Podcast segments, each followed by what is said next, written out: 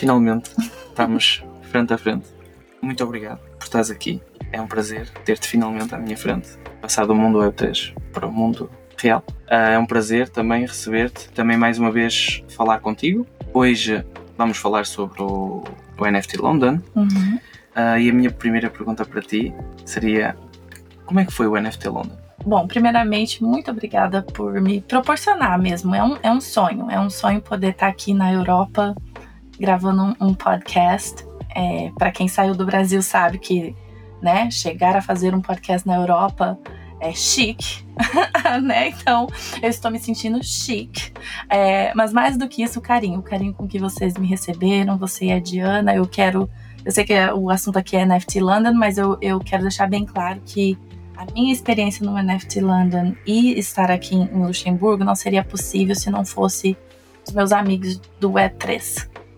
Para começar a chegar em Londres é, profissionalmente, não como turista, já foi assim radical. Foi uma mudança muito radical porque eu já tinha vindo a Londres com meu marido, mas dessa vez eu vim sozinha, só eu, a Brazilian Boss Lady. é, cheguei, peguei o trem sozinha, fui para casa da minha amiga onde eu tô hospedada e no outro dia já começou. E foi assim muito intenso. Foram dois dias muito intensos. É, eu acho que as coisas que eu notei foi que eu gostaria que tivesse mais pessoas. Eu acho que poderia ser um pouco mais acessível para que a gente pudesse né, abrir as portas de verdade para quem precisa aprender. Mas tirando isso, eu aprendi muito. E é por isso que eu fiquei com esse pensamento, gente, se, se mais pessoas pudessem aprender o que eu aprendi, porque foi muito, muito prazeroso, foi legal, né, conhecer amigos novos, foi legal também conhecer amigos que eu só conhecia virtualmente, abraçar eles, ter aquele carinho do mundo real que nunca será substituído. Eu brinquei com puppies. eu vi, eu vi, eu vi algumas histórias com isso. Eu brinquei com puppies, eu fiz desenho com meditação guiada, eu comprei meu primeiro NFT em uma máquina. Sim, a máquina do My NFC, sim. Então, como é que foi? Como é que foi? Foi fácil? Foi difícil? Como é que foi isso? Foi fácil, foi fácil. Eu acho que o fato do, do fundador estar lá facilitou. imagino, imagino, imagino. Mas foi uma experiência única, porque ele estava lá, então a gente pode compartilhar dessa experiência, né? É, eu fui porque eu faço parte do Flower Girls e eles doaram algumas NFTs para a máquina para que essa ativação fosse realizada. Então eu fiz questão, cheguei lá, falei: minha primeira tarefa no NFT London é ir na tal da máquina e comprar o meu negócio. Aí eu cheguei lá, aí ele: Não, mas não é assim. Eu não é assim como. Eu vim aqui para comprar o, o negócio da Flower Girls. Aí ele: Não, você vai vai mintar. Você vai pagar aqui com o seu Apple Pay, que foi facinho, no meu, minha cara, pronto, botei na máquina o papelzinho, né, uma, um cartão caiu. E aí ele falou: agora a gente tem que ver o que, que você ganhou. Ok. O que você mintou. Ou seja, foi mesmo assim a aventura, vamos dizer. Foi uma aventura. É, aí, quando caiu lá, daí você escaneia esse, esse cartão, aí vai abrir uma carteira para você automaticamente, o que foi muito, assim, alucinador para mim foi assim, eu já abri uma carteira, mas eu não fiz nada. Isso é incrível. Isso é incrível. Nós falamos sempre sobre a facilidade para entrar na Web3 e isso é incrível. Literalmente, eu paguei com o meu Apple Pay, o cartãozinho caiu, eu escaneei o cartãozinho e agora eu tenho uma carteira digital. Caso eu não tivesse, né? Mas eu já tinha, mas mesmo assim eu criei essa. A NFT já foi para essa carteira digital e aí ela é revelada. Como ainda tá em beta, gente, não foi perfeito. Olha aí o CEO, mas a gente já conversou sobre esse assunto, eles já estão arrumando, né? É, é tudo muito novo e isso é para mostrar para você que está começando seu projeto que até uma máquina fantástica dessa que já está em Londres, no NFT London, também tem as suas coisas que não vão perfeitamente. É normal, as coisas, é. tudo, tudo, leva um processo, tudo leva um uhum. tempo, é como o ser Eles, humano, vai é. aperfeiçoando, é, as coisas, cada coisa no seu tempo. Eles estavam ali para testar, certo? Então, quando é, tecnicamente vai revelar ali na hora e você já grita: Meu Deus, peguei um, uma NFT, tipo assim, rara, né? No meu caso não aconteceu isso, mas daí eles foram bem bonitinhos, eles me deram um NFT extra. Só que desde aquele momento eu não parei um segundo, então eu ainda não sei, gente. até Você esse momento que eu estou gravando esse podcast, não sei quais são as duas NFTs que eu ganhei. Tomara que seja uma rara que eu já fique, né? Já, já, já, já fique all set para fazer a minha non-profit. então não sei. Então, né, não sei, mas quando revelar eu conto o resto. E agora, qual é que foi a tua visão? Passando aqueles, aquelas palestras, vamos dizer assim, qual é que foi a tua, a tua visão sobre uma visão global? As, as pessoas que participaram, seja moedas, etc., que representam essas moedas, essas startups, qual é que foi a visão que ficou para ti geral do, Em questão de painel, se você ver a estrutura de- dos painéis, tipo assim, os tópicos que foram escolhidos, eu achei que teve muito foco em como nós vamos trazer isso para para que todos possam usar.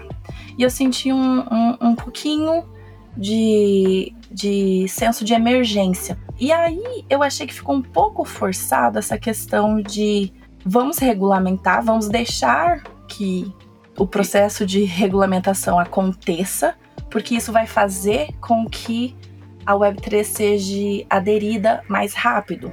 Que entre mais fluxo de dinheiro, que entre mais Isso. empresas. É.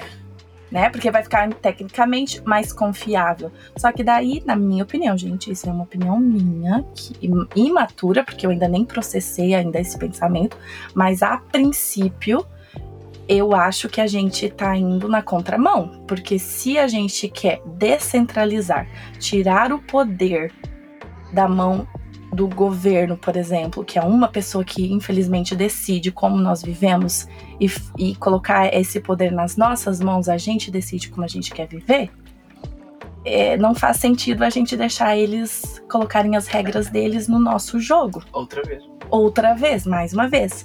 Mas porque existe muito o interesse de certos projetos de trazerem esse fluxo de capital muito rápido, e aonde que está o dinheiro hoje em dia? Nas instituições privadas. Privadas. Mas a instituição privada só vai investir no seu projeto se estiver regulamentada, porque essas mesmas instituições privadas dependem do dinheiro do governo para fazer acontecer o negócio delas. Então, gente, não caiam na falsa ilusão de que fazer as pessoas engolirem a seco o que a Web3 é vai fazer sentido para a gente que está aqui lutando para um mundo mais descentralizado E para um mundo melhor, não é?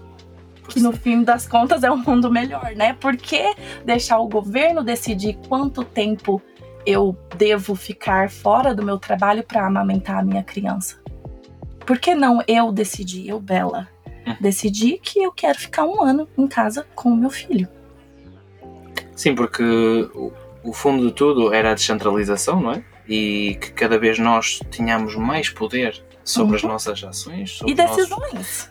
Sem dúvida. E ao fazer isso, ou até mesmo grandes corporações como Google e assim, basicamente é como se voltássemos à casa de partida. Sim. Quando isto tudo começou. Uhum. Que era exatamente começar a dar o poder ao povo, o poder a nós de decidir ah, Uhum. e de mudar o nosso futuro.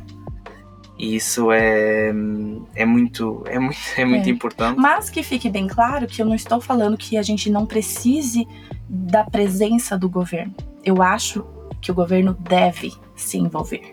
Olha o exemplo de Dubai. Dubai já faz seus certificados de muitas coisas no blockchain.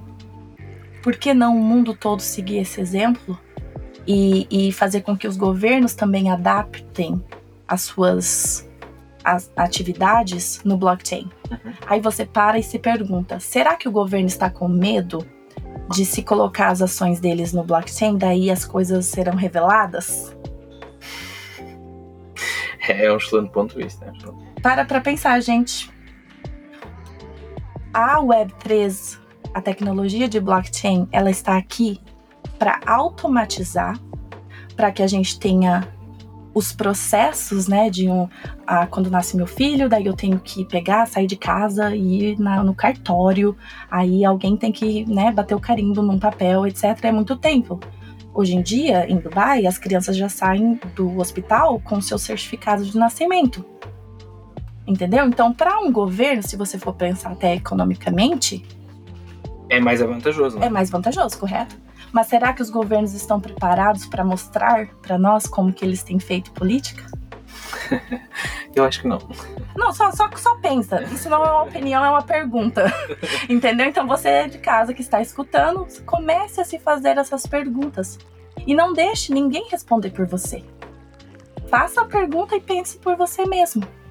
Foi muito importante toda esta descoberta, ok? Uhum. E eu acho que é pena e triste nós darmos isso de volta a- Uhum. às pessoas que nós estamos a tentar. eh, Não é deixar de parte, mas é estamos a tentar mais uma vez a conquistar a nossa liberdade.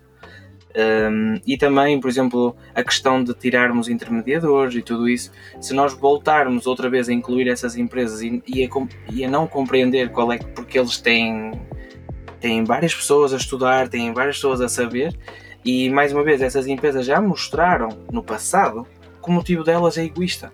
O que tu tiraste de conclusão é que eles estão a, a apressar um pouco as O coisas processo. Isso. e não estão a deixar dar aqueles eh, gatinhar, como se costuma dizer. Isso, o tempo de aprender, gente. É preciso cair para aprender. Mas se você já quiser me colocar, tipo, na faculdade, com três anos, Não vai dar certo. não vai dar certo. Eu vou perder minha infância.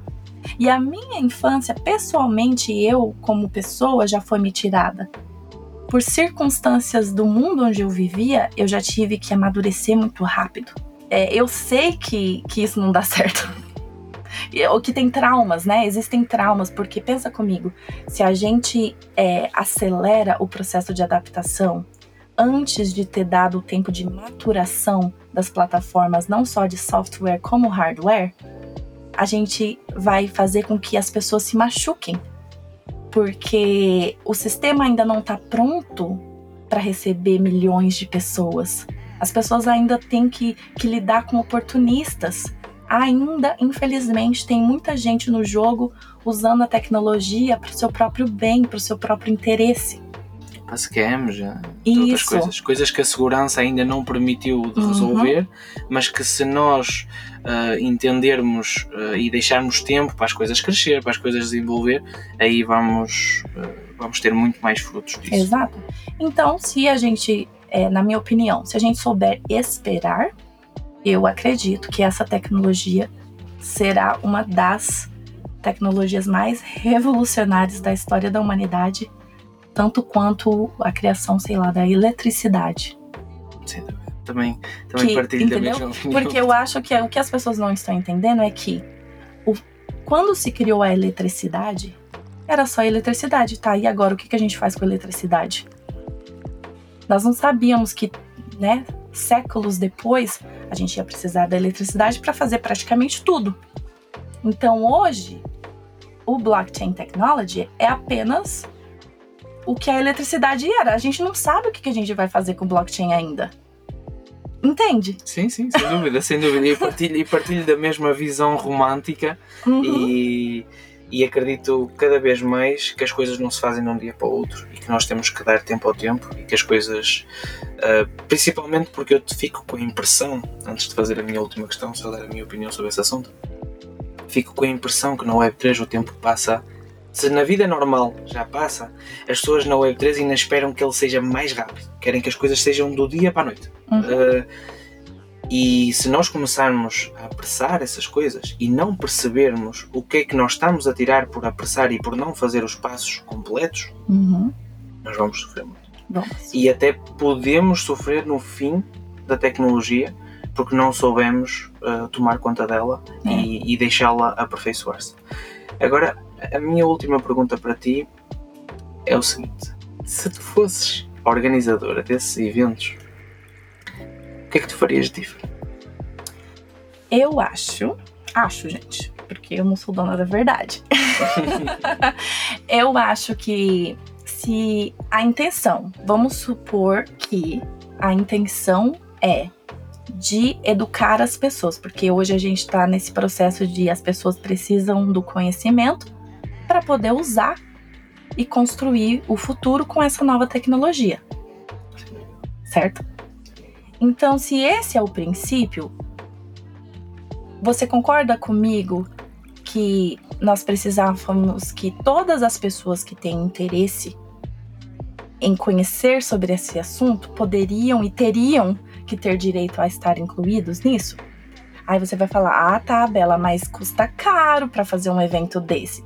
Eu sei, gente, eu sei que custa caro. Então por isso que você recolhe essa verba para fazer o, o, o evento de patrocinadores. Pessoas que têm interesse que essas pessoas aprendam. Não dá para você cobrar um valor que é, não é acessível para muitas pessoas e esperar que elas vão abandonar suas prioridades que hoje elas têm, que é dar comida para os seus filhos, que é pagar seu aluguel, para vir para um evento que vai mudar a vida delas. Temos que entender o lado humano das coisas. Isso, então eu sei que existe a parte financeira e é por isso que existem as instituições que estão falando que querem muito ajudar. E elas têm o poder monetário para fazer essa ajuda. Nem todo mundo vai tirar tempo para organizar um evento como foi organizado, que inclusive o meu feedback também, eu já estive no NFT NYC e já estive no NFT London. De um evento para o outro, eu já vi assim muito melhoramento. É, ficou assim muito mais ah, confiável. Eu senti que foi uma coisa assim, não, realmente, eu paguei para estar aqui, mas eu estou tirando um valor. Mas infelizmente, nem todo mundo consegue pagar para estar lá, entendeu? Então, assim, eu, eu, eu fico triste porque eu vivi uma experiência tão incrível, porque eles organizaram tão bem, trazendo as experiências, né? Os puppies, eu vou falar dos puppies no podcast todo. Mas não, de verdade, é, ter esse carinho, ter esse pensamento, tipo, tinha café, tinha água, tinha comida, né? Tinha... Foi, foi tudo muito bem planeado. Foi, foi. Isso, vamos tirar o chapéu para eles. Não conheço eles, gente, não tô fazendo propaganda para eles. mas não, é publicidade, não, nem sei quem eles são, para falar bem a verdade. É, mas eu achei que sim, foi muito bem feito e que a minha visão bela eu gostaria que mais pessoas tivessem tirado proveito dessa experiência, porque foi uma experiência única.